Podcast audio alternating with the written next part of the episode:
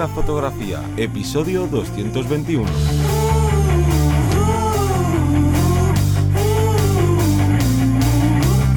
Bienvenido y bienvenida al podcast que te enseña a vivir de tu pasión, es decir, vivir de la fotografía, donde semana tras semana encontrarás todo lo que necesitas saber sobre el mundo de la fotografía como negocio, una parte de marketing, de posicionamiento online, de marca personal, un largo etcétera. Yo tengo, yo soy Teseo Ruiz y tengo a Johnny Gómez por aquí. Muy buenas. Y hoy vamos a hablar de si se puede ser fotógrafo sin estudiar. ¿Qué es esto de sin estudiar? Vamos a intentar analizarlo. Vamos a ver qué características hay y bueno, lo vamos a desarrollar de forma más extensa. Pero antes hacemos el call to action. Cuéntanos, Johnny. Pues ya sabes que este podcast, y si no lo sabes porque eres recién llegado, pues ya te lo cuento yo. Este podcast forma parte de la Academia Vivir de la Fotografía, donde, bueno, pues es, un, es una academia online que funciona como un HBO, un Disney Plus, todas estas tipo de plataformas por el que 10, por 10 euros al mes tienes acceso a más de 40 y pico cursos y los que van sumándose pues uno tras otro. Así que, eh, pero no solo está esta rama de, de, la academia, sino que también está la rama de eh, las consultorías, porque claro, al final una cosa importante es eh, trabajar en un caso en concreto con unas necesidades concretas y entonces pues eh, para eso están estas consultorías en las que trabajas al final con nosotros y ponemos toda nuestra experiencia de años tanto formándonos nosotros como en el mundo laboral eh, para ofrecerla y que consigas todas aquellas metas que, que, te quieres marcar. Y es que justo de esto, ¿no? Este, este episodio trata un poco porque no es que eh, a nosotros nos lleguen mensajes de, oye, eh, ¿puedo ser fotógrafo sin estudiar? Porque a la mínima que, no, que nos hayas escuchado un poco, sabrás que, que esto es un rotundo no. Pero, ¿qué pasa? Es parte de nuestro trabajo también el estar mirando qué es lo que habla eh, toda esa gran comunidad de personas aficionadas que se quieren dedicar a la fotografía y, saber que, cuáles son sus inquietudes. Y esto ya es un primer eh, ¿no? Un primer aprendizaje que puedes eh, poner en, eh, a favor tuyo, ¿no? De jugarlo eh, en tu terreno porque no todo el mundo que nos escucha, pues obviamente se dedica a la formación, pero si tú te dedicas a mm, trabajar con gente que se, yo que sé, que hace ropa, pues tendrás que también saber cuáles son sus inquietudes, qué, qué necesidades tienen y una de estas que hemos detectado es que se pregunta mucho esto de, oye, pero ¿se puede llegar a ser fotógrafo sin estudiar? ¿No? ¿Puedo dedicarme a esto sin haber estudiado? Pues eh, este episodio es lo que vamos a hablar y ya adelanto yo que sin estudiar un rotundo no. De hecho, casi va un poco de la mano con, vale, ya tengo la cámara, tengo una cámara muy cara, ya puedo ser fotógrafo, ¿no? Ya me puedo dedicar casi a esto, ¿no? Que casi van un poco de la, de la mano. Y es que eh, adelantaríamos que estudiar, al fin y al cabo, la palabra estudiar, o como la gente se lo, se lo mentaliza, es casi como si dijera sin esforzarse, ¿no? Oye, puedo trabajar, puedo vivir de la fotografía porque tengo una cámara, me gusta la fotografía ya, pero que a ti te guste una, una cosa, que tengas un hobby, no significa que tú te puedas dedicar a ello. Yo siempre pongo el mismo símil. A mí se me ha dado eh, siempre mal la parte de los estudios a nivel eh, eh, cuando te lo exigían, ¿no? Hay que, hay que aprenderse todos los ríos de España o hay que aprenderse tal si yo no tenía un interés eh, relacionado con mis viajes o con mi situación o con tal, me costaba un montón memorizarlo, ¿no? Porque al final era una forma de meterlo y ya, está. Sin embargo, con la fotografía, pues uno descubre, en mi caso, que puede estar horas y horas y horas, ojo, fotografiando, informándome, estudiando, eh, viendo vídeos también, pero eh, un poco de la mano con todo, ¿no? Y todo ese cómputo estás haciendo que estás estudiando, te estás esforzando en una materia y puedes estar horas y horas. Entonces, este primer, primer tip sería, vale, eh, no, no puedes dedicarte a esto sin estudiar, pero cuando hablamos de estudiar es sin el esfuerzo, sin, si te da pereza, eh, porque bueno, sí, me pongo a ver un montón de vídeos, pero luego me da pereza coger la cámara, o me da pereza la parte de hablar con la gente, o con los clientes, o preparar la página web para llegar a más gente. Me es cierto que te puede dar pereza una de las patas de, ese, de esa silla, ¿no? Donde vamos a sentar, que es nuestro trabajo pero, eh, pero luego ya podremos ver qué posibilidades tenemos, incluso podemos llegar a subcontratarlo si quisiéramos hacerlo por otro lado, pero de primeras deberíamos eh, no encontrar esa presa o esa procrastinación que nos está de destacando que esto no es lo nuestro, no es lo que nos llama la atención y lo que nos va a hacer que, que nos pongamos a trabajar de ello. Claro, tú ahí has dado en la clave que muchas veces esta pregunta de ¿puedo trabajar como fotógrafo sin haber estudiado? Es más bien de ¿puedo conseguir vivir de esto tocándome las narices? Y obviamente no.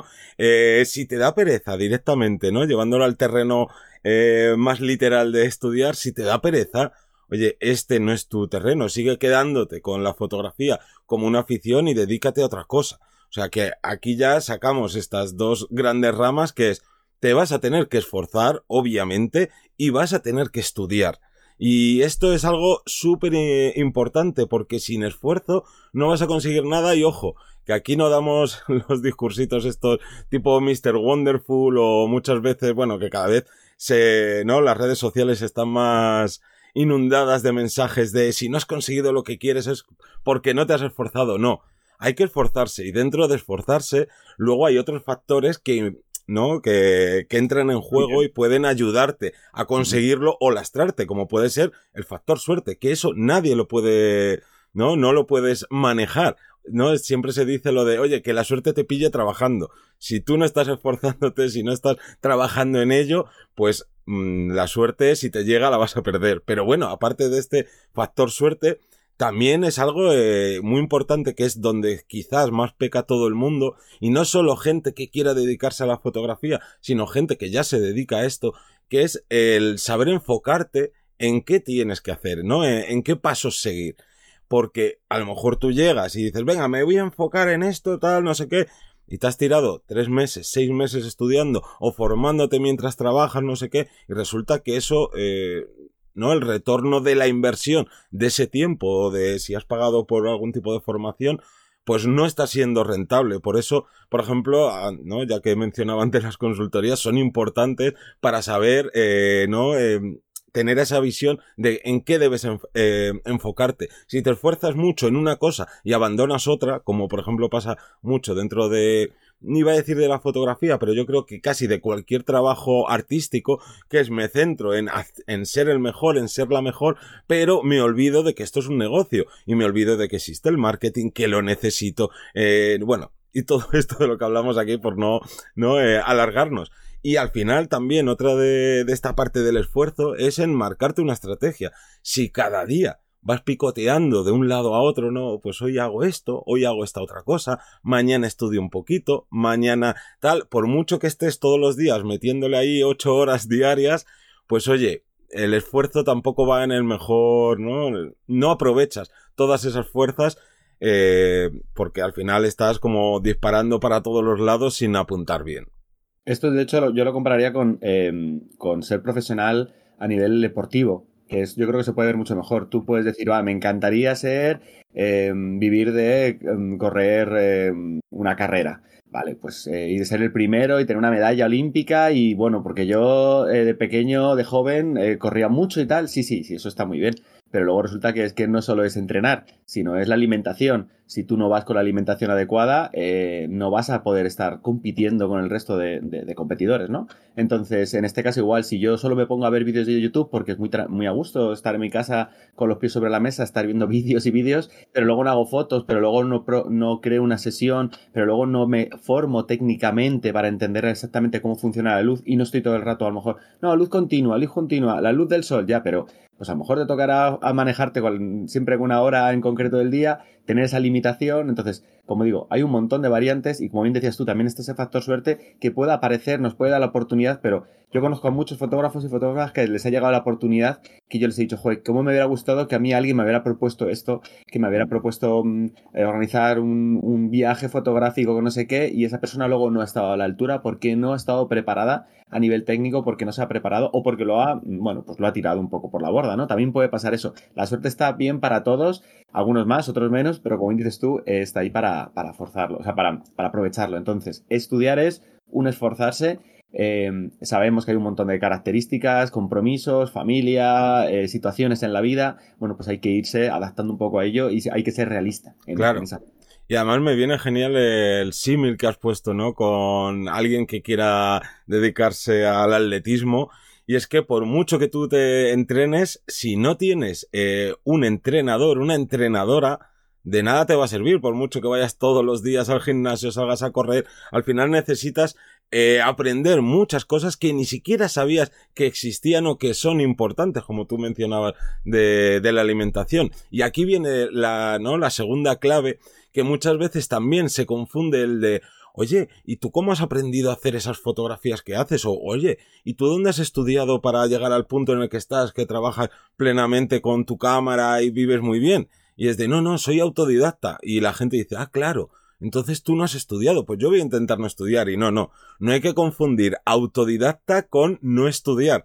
Autodidacta al final es eh, no seguir a lo mejor, eh, o por lo menos yo lo entiendo así, porque esto es muy, ahora nos cuentas tú tu, tu visión, pero yo lo entiendo como que no has ido a lo mejor a una a una escuela, a un, no has ido a la universidad a estudiar durante dos, tres, cuatro años o un año a seguir un itinerario, sino que, oye, has cogido o te has formado de diferentes ramas, de diferentes personas, ya sea pues de manera gratuita, ya sea leyendo libros, ya sea, bueno, con gratuita pues me refiero básicamente a internet, ¿no? Esto de me miro blogs, me miro vídeos de YouTube, de Twitch o de, bueno, de cualquier red social donde haya formación, pero eso no excluye de de tampoco incluso estas escuelas más oficiales o con titulaciones regladas, porque al final para mí eh, ser autodidacta es ir eh, viendo qué necesidades tienes y, o hacia qué rama te quieres orientar dentro de la fotografía y habrá gente que a lo mejor eh, nunca se forme, yo que sé, en el uso del flash y no tenga ni idea de usar un flash y aún así viva perfectamente de, ¿no? de, ser fotógrafa.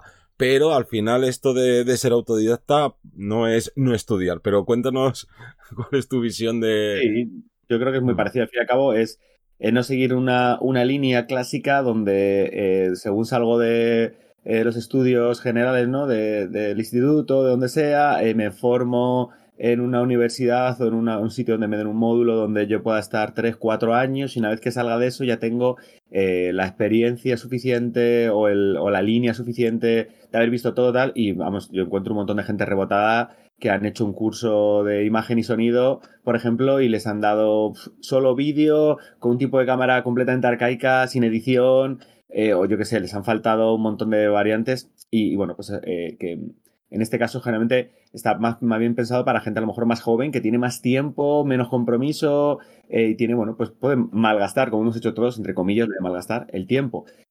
yo sí que establezco una figura más de una persona autodidacta en la que no se adapta a ese, a ese marco, que no digo que esté ni mejor ni peor, cada uno tiene que aprovechar y tiene que ver las, las oportunidades y las situaciones, pero no se adapta ese marco y al final va buscando cuáles son las, dentro de ese propio itinerario que se tiene que marcar, esa línea de decir, vale, me falta esto, esto y esto y soy bueno en esto otro y en esto otro, vale, vamos a compensar o vamos a potenciar aún más en lo que soy bueno o buena, ¿no? Jugar ahí con eso. Depende un poco de, de cada situación. Entonces ahí está esa parte autodidacta, pero no significa que no tengas que esforzarte. De hecho, para mí, desde mi punto de vista, el autodidacta es todavía tiene que currar tres veces más. Yo me incluyo ahí, el haber echado un montón de horas en equivocarte, en, aprender mal las cosas, que muchas veces las aprendemos mal porque hemos cogido un poquito de un lado a otro y hasta que no llega la realidad o alguien o algo que dice, ostras, si, si es que era de la otra forma. Entonces, em, no te cierras a ninguna formación, ya sea gratuita o de pago, pero tú mismo tienes que crearte esa línea y hay a veces que es muy complicado crearla porque no tienes muy claro al principio, ¿no? ¿Qué voy a hacer? Quiero hacerlo todo, quiero hacer foto, vídeo, quiero hacer todos los estilos de foto, quiero tal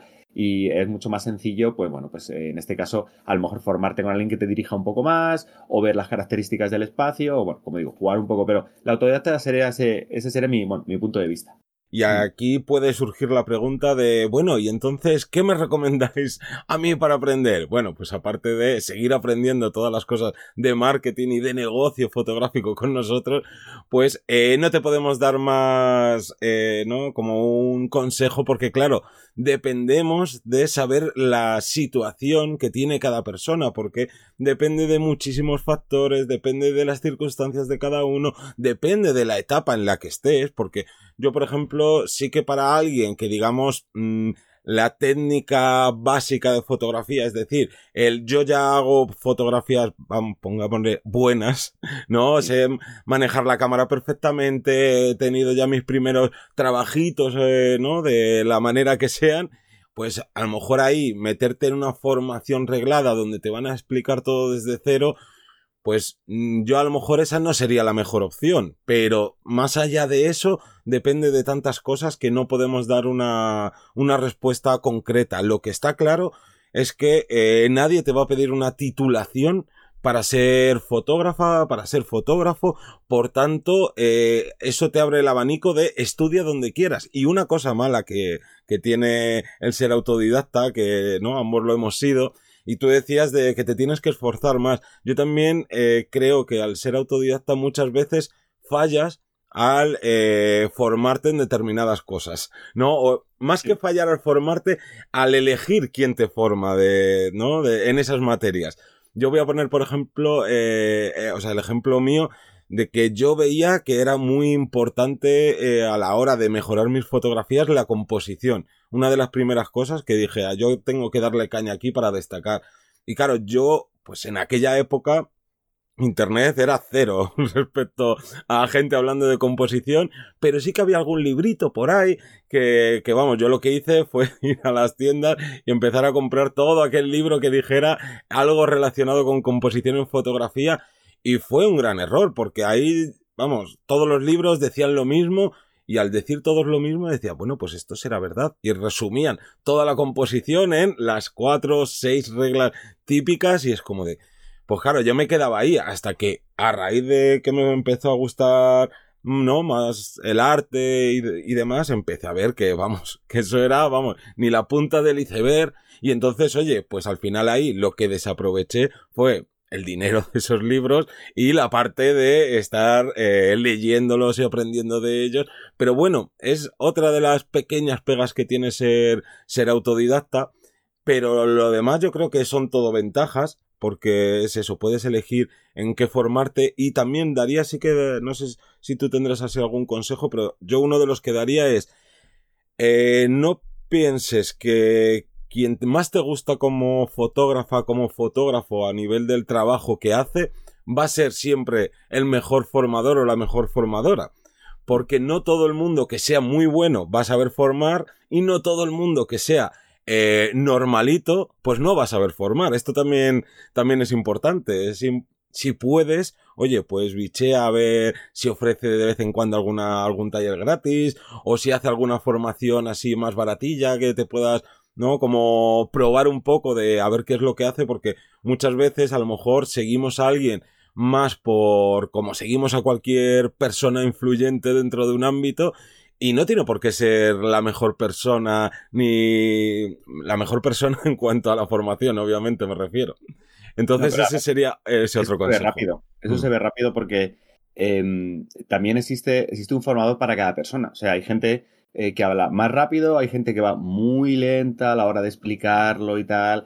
Hay gente que te transmite un montón de ejemplos eh, de su propia vida, hay gente que se enrolla, hay... Entonces, en ese aspecto, eh, existe un formador para cada uno. No hay uno perfecto que digas, Buah, este es. No, no. Eh, pues resulta que a lo mejor tú eres una persona que te gusta ir al, al, meollo, al grano, sin no meter tanto, tanto relleno. Vale, pues una persona más directa, más incluso agresiva, ¿no? A la hora de decirlo, vamos a hacer esto, lo otro, tal, eh, te va a venir mejor que a lo mejor tú eres una persona más introvertida, te gusta trabajarlo de una forma diferente, incluso, bueno, pues cómo lo sientes, cómo lo ves, la, vista del propio fotógrafo, ¿no? A la hora de transmitir todo es diferente, entonces no hay un formador eh, perfecto. Lo que sí es cierto, y aquí yo pondría mi, mi cuña y añadiría, es que eh, una extra que muchas veces suma en cualquier formador o cualquier escuela que te dice, no, es que eh, nuestra, mm, nosotros te vamos a una titulación, un papel que ponga, has hecho el curso con nosotros. Eso no vale para nada, a día de hoy, desde mi punto de vista, no vale absolutamente para nada. No conozco a nadie, a nadie, ningún fotógrafo, ninguna fotógrafa, ningún diseñador, ningún retocador, ningún, nadie que le hayan pedido un título